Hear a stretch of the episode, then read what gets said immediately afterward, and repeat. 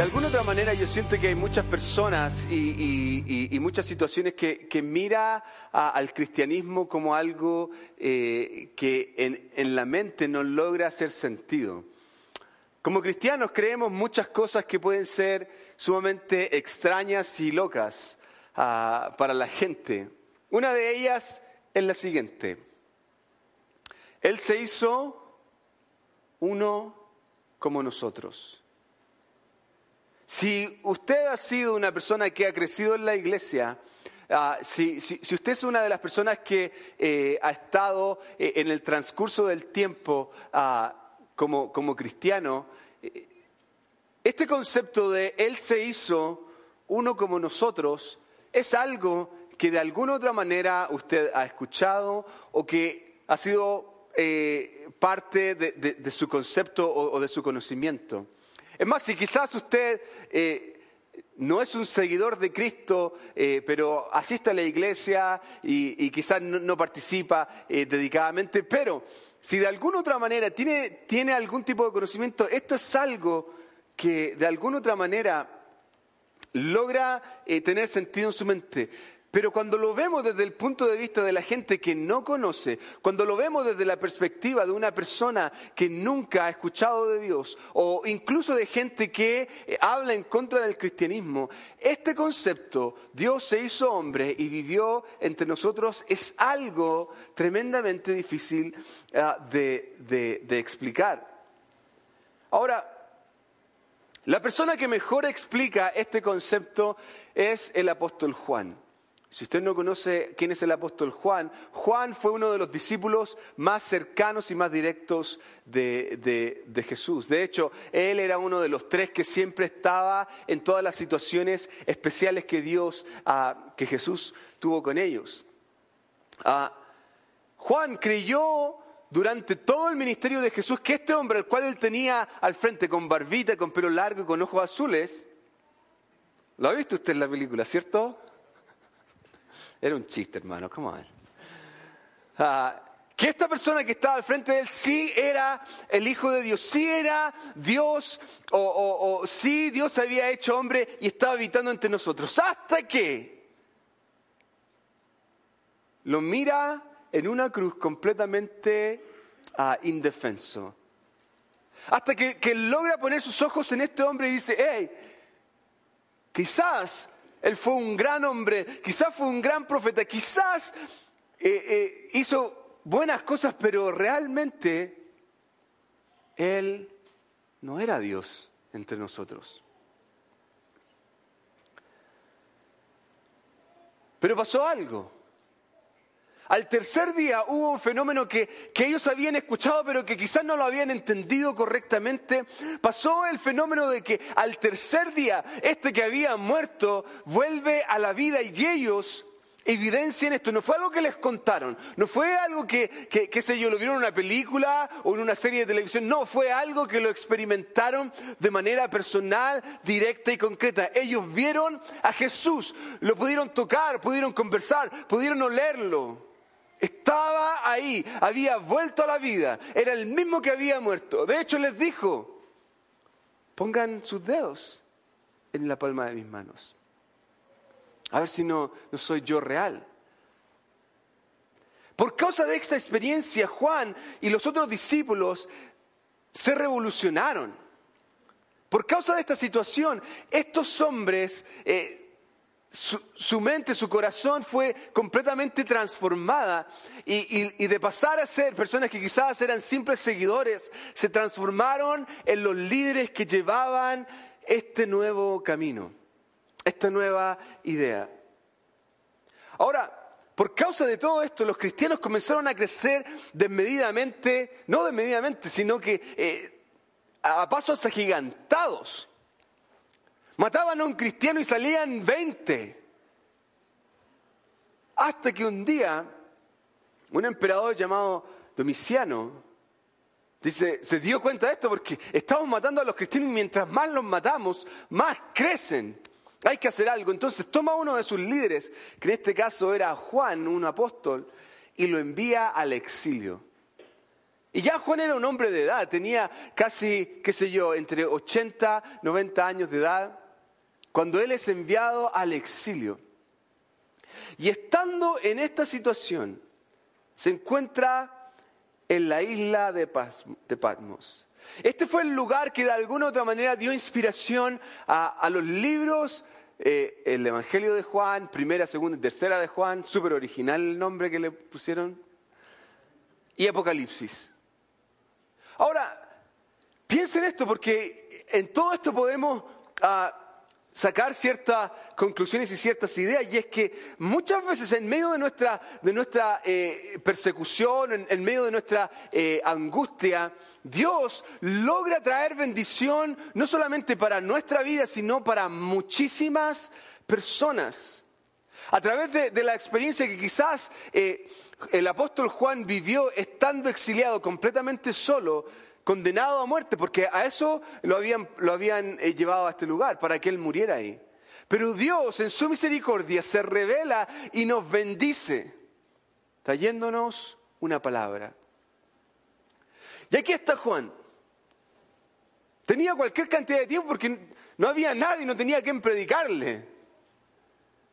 Estaba solo en la isla, más solo que Juan en la isla. Y ahí está Juan. Entonces, empieza a quemar unos palitos, esta es una historia que no se cuenta, pero... Y, se hizo un lapicito. Entonces, se empieza a acordar de las experiencias que vivió con Jesús y comienza a escribir un libro. Comienza a escribir su testimonio, sus memorias. Recuerde, Juan había sido un testigo directo. Él estuvo ahí, él lo vio, él compartió, él escuchó. Y miren lo que nos dice Juan capítulo 1, versículo 14. El verbo, es decir, la palabra, se hizo carne y habitó entre nosotros. Y vimos su gloria, gloria como del unigénito del Padre. Llegó, perdón, lleno de gracia y verdad. Aquí tenemos que destacar algunas cosas que Juan menciona. Lo primero es que Él nos presenta esta idea de que el verbo, en este caso la palabra, se hizo carne y habitó entre nosotros. Y entienda esto. No, es que fue una aparición o, que era un holograma o que era un espíritu que se movía entre medio. No, se hizo carne. Él sentía, a él le dolía, él tenía pena, él tenía eh, hambre, tenía sueño, se cansaba, etcétera. Dios se hizo carne e hizo la tierra el lugar donde Él iba a estar. De alguna otra manera este concepto de que habitó viene de, esta idea del tabernáculo, cuando eh, el, pueblo de Israel eh, viajaba y ponía su tabernáculo y Dios se posaba y habitaba entre ellos a través del tabernáculo. Jesús en este caso viene, se hace hombre y está entre nosotros. Y quiere que le diga una cosa, esto es loco. E, e, esto es difícil de entender. Generalmente ah, está esta idea de que tenemos que subir hacia arriba, pero que este que está arriba se venga y esté abajo. Por eso, por ejemplo, ese show que, se llama ah, Undercover Boss. Cuando el jefe se hace uno de los empleados. Llama la atención porque a ver cómo el jefe va a reaccionar con las situaciones que los empleados viven. Es interesante porque los jefes dan súper buenos regalos, pero eh, llama la atención este hecho de que este que tiene todo el poder, en este caso es dueño de la empresa, viene y se hace uno más de ellos. Esto es lo que está pasando. Y es interesante esta idea porque eh, nos presenta a un hombre ya en avanzada edad, está en esta isla abandonado antes de que, eh, eh, escribiera todos estos manuscritos que, se nos dejaron. Y él había vivido, Juan había vivido tres años con Jesús y está ahí. Y, la única manera de tratar de expresar este, este concepto, él dice, que Dios se hizo hombre y habitó entre nosotros. Ese es su concepto para darnos a entender lo que Dios hizo. Se hizo carne. ¿Qué pasa si esto es verdad? piense por un minuto. Eh, si quizás usted es un joven que está aquí y, porque, porque, tu papá te trajo a la iglesia y, hasta te cuesta entender el, español de este chileno, pero piensa por un minuto esto, ¿ok? Porque creo que te saque esta idea de que esta es la religión de tu papá. Si, si sigue aquí, porque esta es la religión de tu papá, te va a ir al infierno, pero ese es otro cuento. Piensa esto, te estoy hablando de, de Dios se hizo hombre. ¿Qué pasa si esto es verdad? ¿Qué pasa sino que este hombre un viejo que estaba ahí escribiendo solo una isla, más aburrido que Juan en la isla. Y escribe esto, ¿qué pasa si lo que él puso en estos escritos es verdad?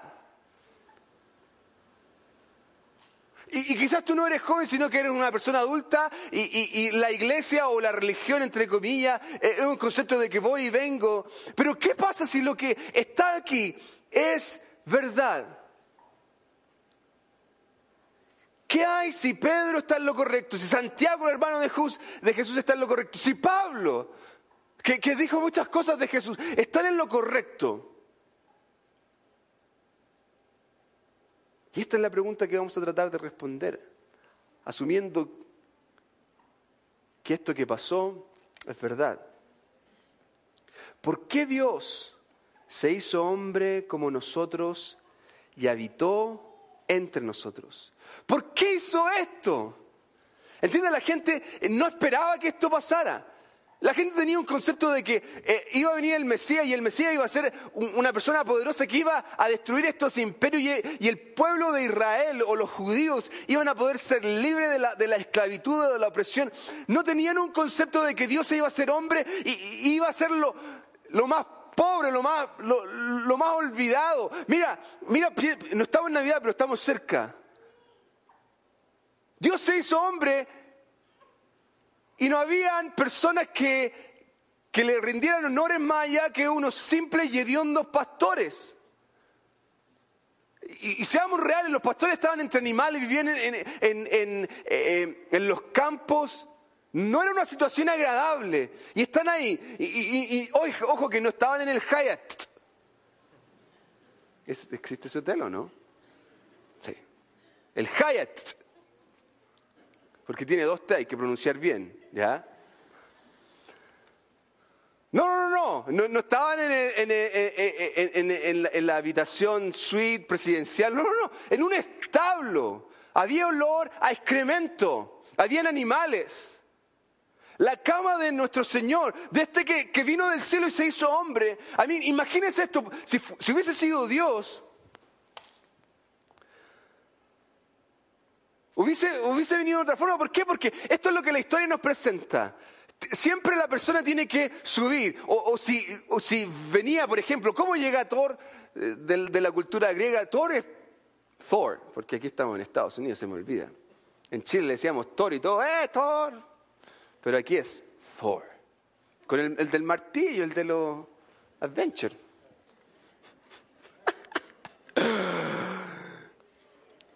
llega, viene, fue en un remolino y hace un hoyo. Y tiene un martillo. Piensen esto, pero el, Dios verdadero no vino así. No, no, no se abrieron los cielos. ¡Oh! Y la tierra de... No. Estaba solo con su papá y con su mamá, con la vaquita, con la ovejita. ¿Ha visto el pesebre, cierto? Solo ahí. Y llegaron unos pastores a visitarlo. Esto no hace sentido. Eh, completamente indefenso. Dios estaba completamente indefenso en la persona de un bebé.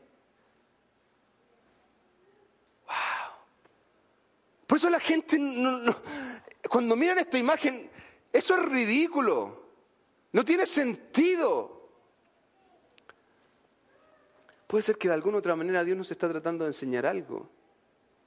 ¿Qué pasa si es verdad que vino en esta forma, sufrió, nace en un hogar de un carpintero, toma el oficio de su padre terrenal?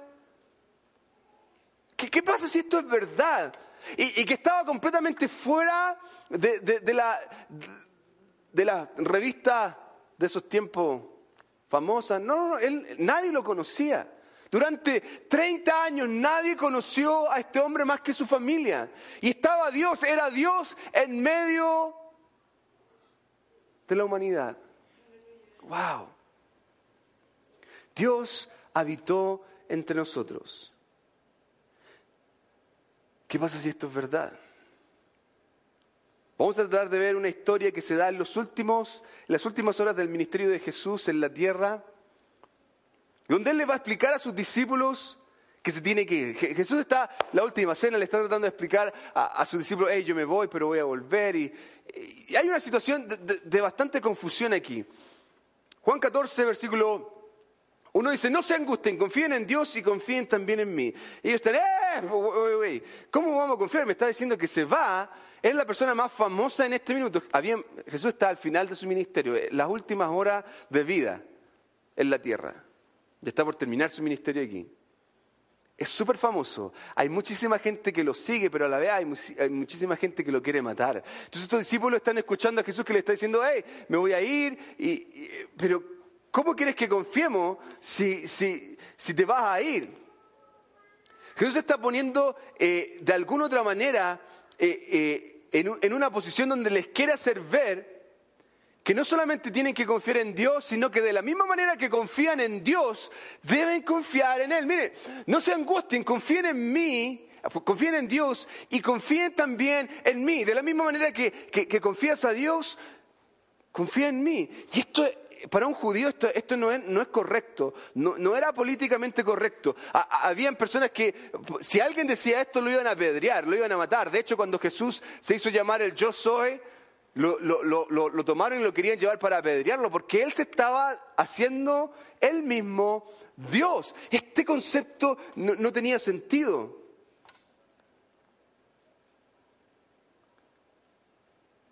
El 14, versículo 2 continúa diciendo, en el hogar de mi padre hay muchas viviendas.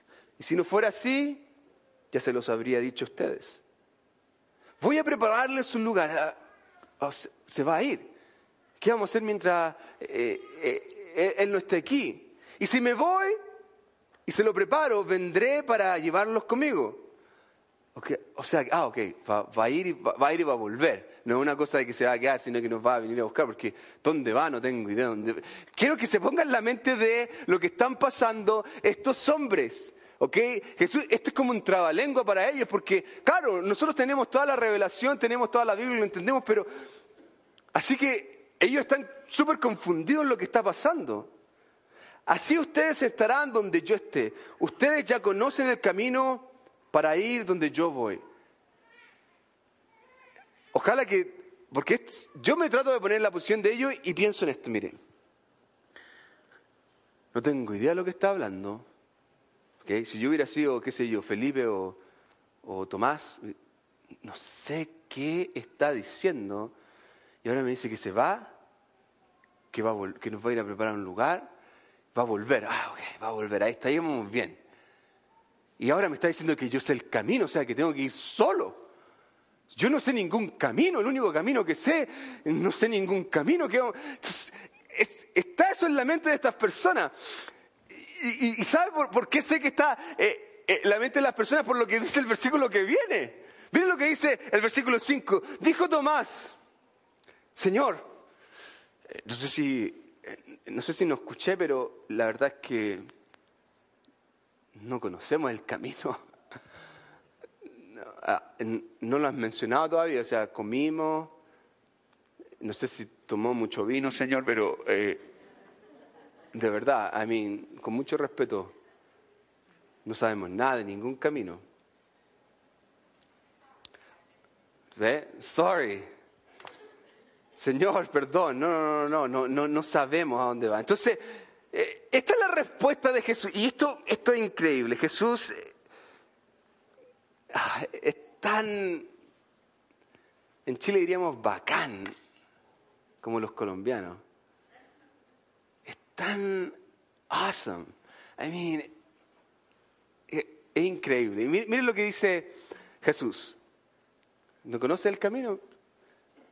14.6. Yo soy el camino. Yo soy el camino. La verdad y la vida les contestó. Nadie llega al Padre sino por mí. O sea que ellos conocían el camino. Habían compartido con Él durante todo este tiempo. De alguna otra manera en su vida estaba escrito el mapa. Él era el camino. Tenían que simplemente acercarse a Él. Tenían que de alguna otra manera eh, avanzar en Él. Y esto es algo que es ofensivo para el mundo. Escúcheme lo que le estoy diciendo. Esto es ofensivo. Por eso el nombre de Jesús es algo que es difícil de entender. Hay mucha gente que lo rechaza todavía. las revistas todavía lo quieren eh, eh, hacer que este, este hombre en verdad fue un buen hombre, pero no fue más allá de eso. Porque él se está autodenominando la solución al mundo. Yo soy la solución para este mundo, yo soy el camino. Hey, no, no, no, no, no vaya allá, no, no, no, no busque en ese lado, mírame a mí. ¿Tienes problemas financieros? Mírame a mí. ¿Tienes problemas en tu matrimonio? Mírame a mí. Yo soy el camino. ¿Tienes problemas en tu trabajo? Mírame a mí. ¿Tienes problemas de, de salud? ¿Te vas a morir? Mírame a mí. ¿Estás adicto a la droga? Mírame a mí. Yo soy el camino. ¿Qué estaba haciendo mirando hacia allá? ¡Wow! Pero cuando el mundo escucha esto, no. ¿Por qué? Porque eh, eh, Satanás nos ha engañado tanto que nosotros queremos tomar nuestro propio camino. Yo quiero hacer lo que yo me... Este camino a mí me conviene. Este es el camino que yo quiero tomar.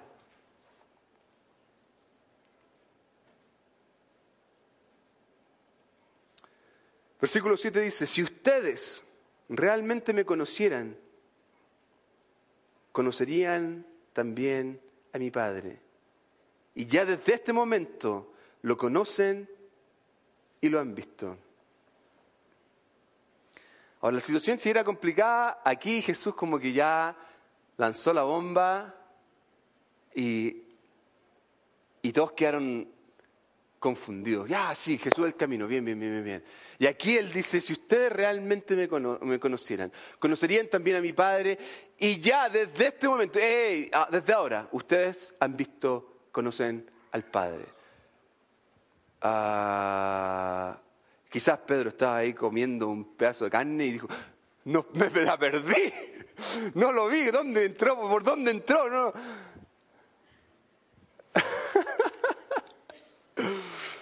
Quizás tú estabas comentando, ay, ¿de dónde compraron el vino?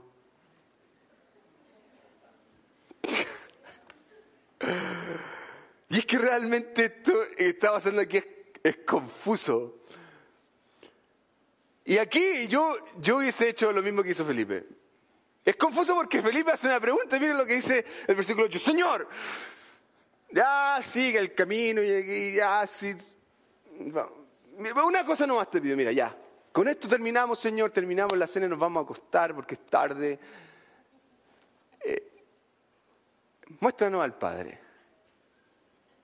Señor, eh, mira, solo muéstranos al Padre y con eso, me gusta el final, y con eso nos basta, con eso ya estoy listo.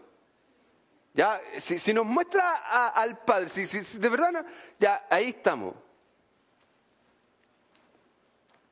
Y me fascina porque de alguna otra manera este pasaje y lo que está hablando Felipe aquí nos presenta un concepto que está en nosotros todos los días.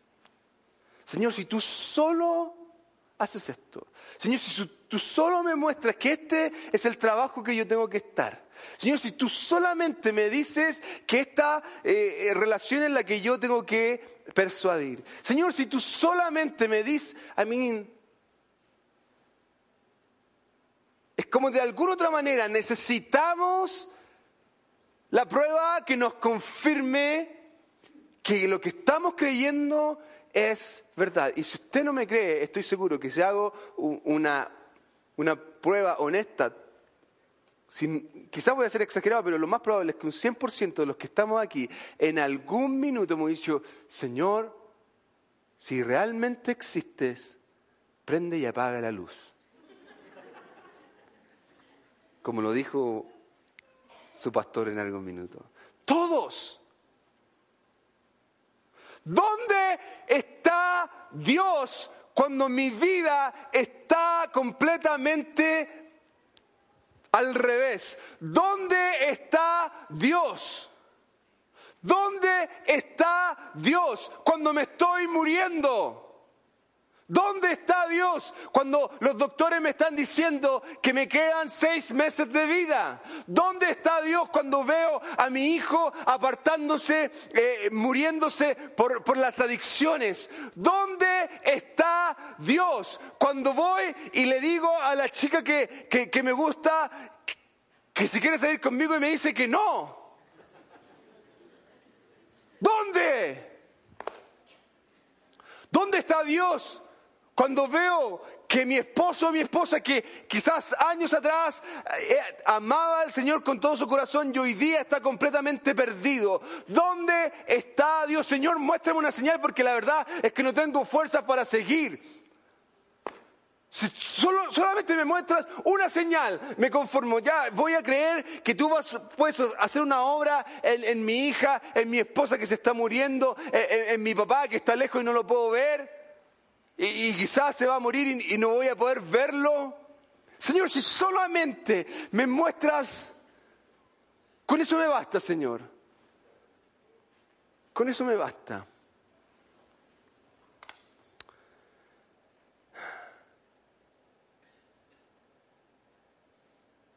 Y el versículo 9 continúa, pero Felipe, tanto tiempo llevo ya entre ustedes y todavía no me conoces.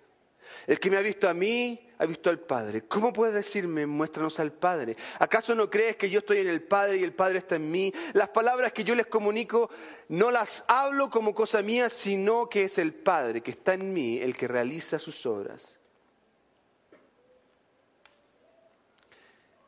Y aquí Dios, Jesucristo pone un estándar que, que de alguna otra manera es difícil de entender y, y es el hecho de que en verdad, si quiero conocer a Dios, tengo que mirar a Cristo. Hay, hay, un concepto que es difícil de entender y es este. ¿Quieres conocer a Dios? Míralo a Él escúchalo a Él. Jesús les, está diciendo, ¿quieres conocerme? Mírame, escúchame. Si quieres saber lo que Dios piensa del matrimonio, escucha lo que Dios, Jesucristo dice sobre el matrimonio. Si quieres saber lo que Jesús dice sobre el trabajo, escucha y mira a Cristo. ¿Qué es lo que Él dice sobre el trabajo? ¿Qué es lo que Él dice sobre una relación personal con Dios? ¿Qué Él dice sobre el congregarse, sobre venir a la iglesia, sobre servir? ¿Qué es lo que Dios dice? Si quieres conocerlo, míralo a Él. ¿Qué estás haciendo esperando? Esperando, te vas a ir al infierno esperando. ¿Me escucharon? Al infierno por estar esperando a ver dónde está Dios. Pero cuando nos movemos en fe, simplemente tengo que mirarlo a Él y voy a saber lo que tengo que hacer.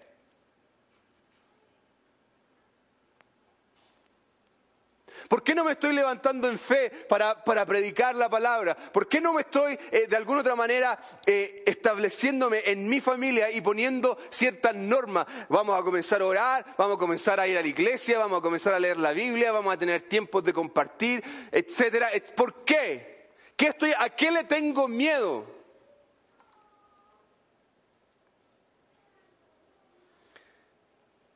Y es que aquí es donde este concepto que Jesús presenta, yo soy el camino, la, vida, la verdad y la vida, toma sentido. ¿Por qué Jesús habitó entre nosotros así? Tres simples conceptos. En primer lugar, para comunicar y demostrar cómo es Dios. Versículo 14 del capítulo 1 de Juan dice, el verbo se hizo carne y habitó entre nosotros y vimos su gloria, gloria como la del unigénito del Padre, lleno de gracia y verdad. Este concepto hay que entender. Cristo es Dios. No es un Dios, es el único Dios. Hecho carne, manifestado en una persona, Jesucristo. Y es que Dios no quería que estuviéramos tratando de averiguar conceptos, cómo hacemos esto, cómo... No, no, no, no. Él nos quiso comunicar y demostrar cómo es Dios para que lo pudiésemos entender. Jesús no dijo tener la mejor explicación de Dios. Jesús es la explicación de Dios, porque Él es Dios. Si logramos ver lo que Juan nos está tratando de decir, veremos claramente que Jesús, al venir al mundo en su esencia, comunicó claramente cómo es Dios y quién es Dios. Trajo luz a muchas ideas de las que no teníamos en nuestra mente con respecto a Dios, pero a la vez nos demostró cómo es Dios. Es como, por ejemplo, lo que pasa con la crianza de nuestros hijos. Cuando uno es padre, esto, esto, se ve claramente. Yo no solamente a mi hija o a mis hijas quiero enseñarles a que lean la Biblia, por ejemplo. Para poder hacer que ellas aprendan a leer la Biblia, tengo que demostrarles cómo se lee la Biblia. Demostrarles que hay que tener un tiempo diario para leer la Biblia. Entonces yo quiero, yo soy intencional. Ojo que eh, quizá no voy a andar aquí con una Biblia a ver, mira, el hermano me está mirando, ah, ahora sí voy a leer la Biblia. Pero con mi hija sí lo hago. Con mi hija sí lo voy a hacer y con mis hijas sí lo voy a hacer. ¿Por qué? Porque quiero ser intencional. Quiero que, que vean la importancia que pone su papá a la hora de buscar las escrituras. Les voy a demostrar. Pero no solamente eso, sino que le tengo que le tengo que enseñar. Tengo que de alguna u otra manera comunicar cómo se hace esto. Entonces quizás voy a comprarle libritos para que hayan historias bíblicas. ¿Y qué le voy a decir? Cuéntame una historia de la Biblia. No voy a usar la, de los, qué sé yo, uh, eh, super amigos o de la de los citos eh, panda. No, no, no. Voy a usar una historia de la Biblia. Cuéntame una historia. Claro, sí, ahí, ahí tengo en la casa libros de Dora la exploradora no, porque son... Ah, no, sí, sí tengo. sí, pero a la hora de que yo le pida a ella que me cuente una historia, ¿por qué? Porque le voy a comunicar un concepto, una idea, le voy a decir, léeme una historia de la Biblia. Comunico y demuestro. Y de alguna otra manera Jesús es la perfecta manifestación de esto. En Él encontramos todo lo que Dios es a través de lo que Él enseñó, pero también a través de lo que hizo nos demostró quién es Dios. Es más, fue exaltado a lo más alto por causa de lo que Él hizo.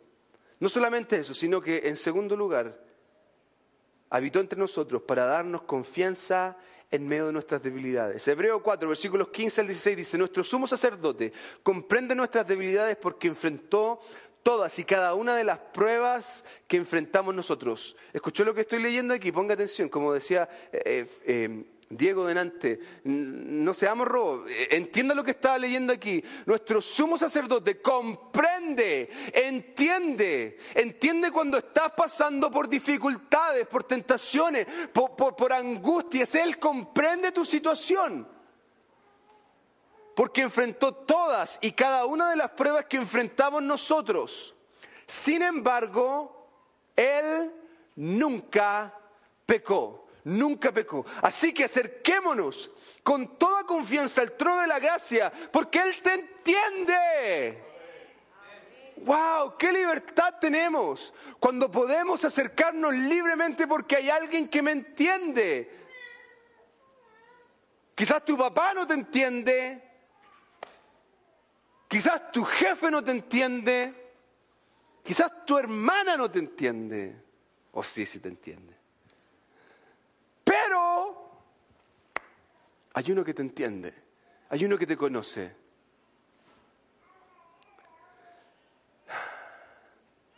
No solo para comunicar, demostrar o para darnos confianza.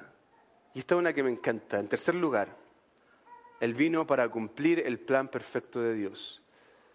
Lucas capítulo 4, versículo 14 al 21 dice, entonces Jesús regresó a Galilea lleno del poder del Espíritu Santo. Las noticias acerca de él corrieron rápidamente por toda la región. Enseñaba con frecuencia en las sinagogas y todos lo elogiaban. Está comenzando el ministerio de Jesús.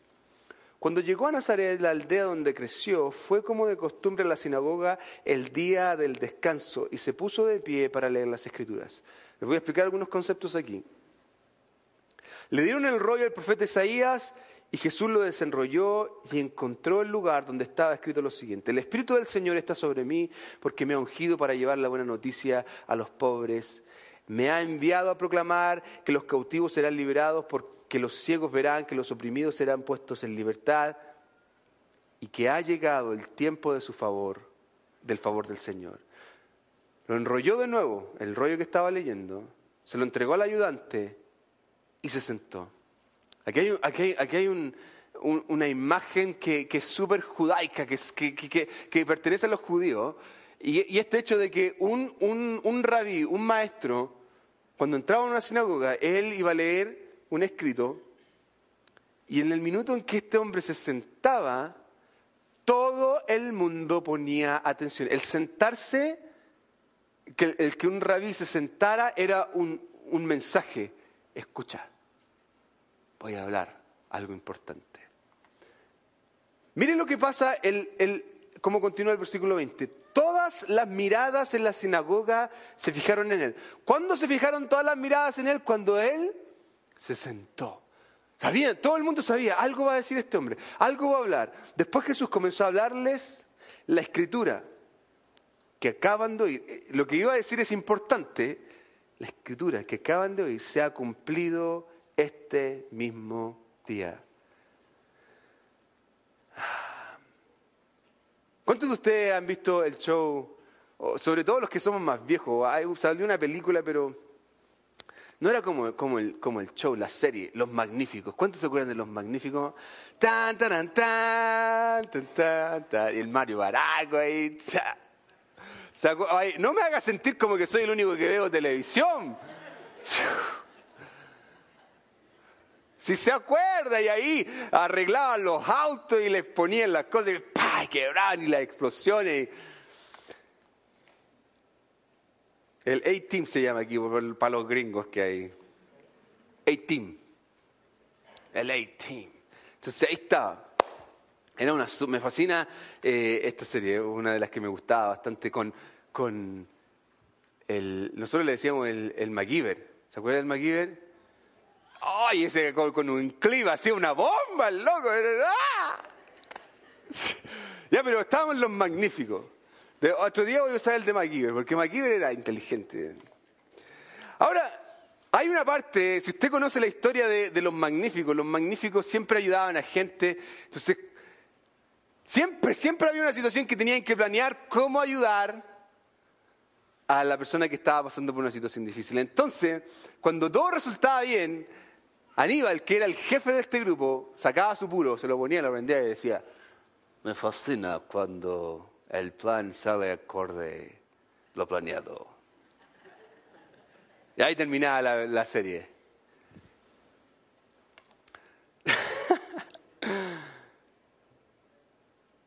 Se siente usted cuando todo sale bien? Como todo sale, como lo planeó.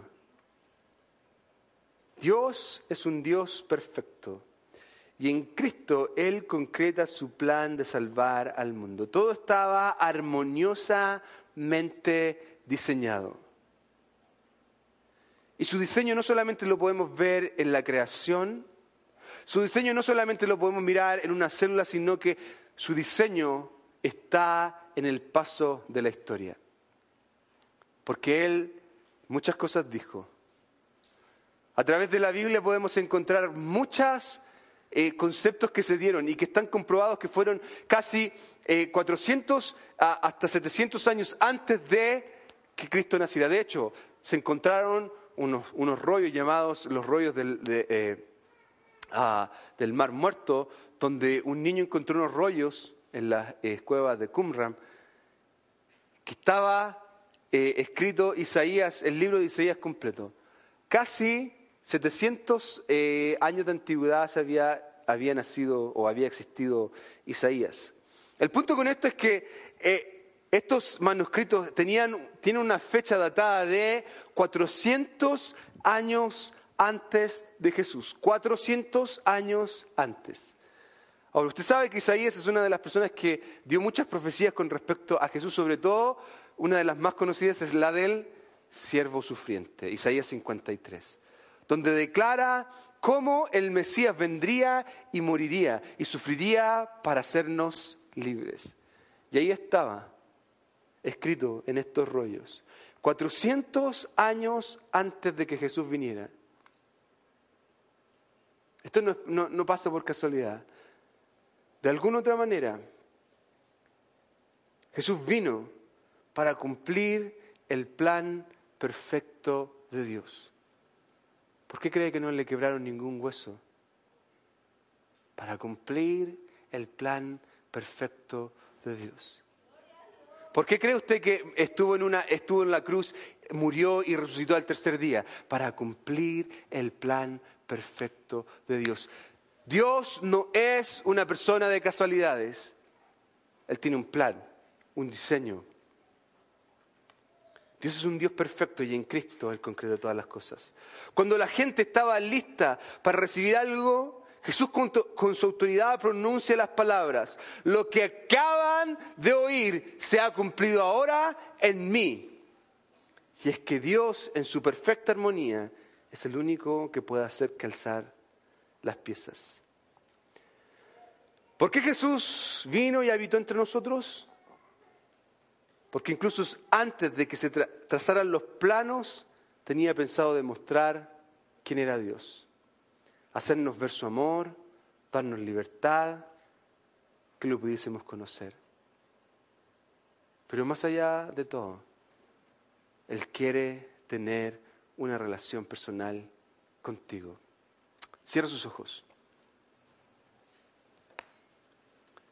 Dentro de todo lo que he hablado, si hay algo que quizás quiero que escuches por sobre todas las cosas es lo siguiente.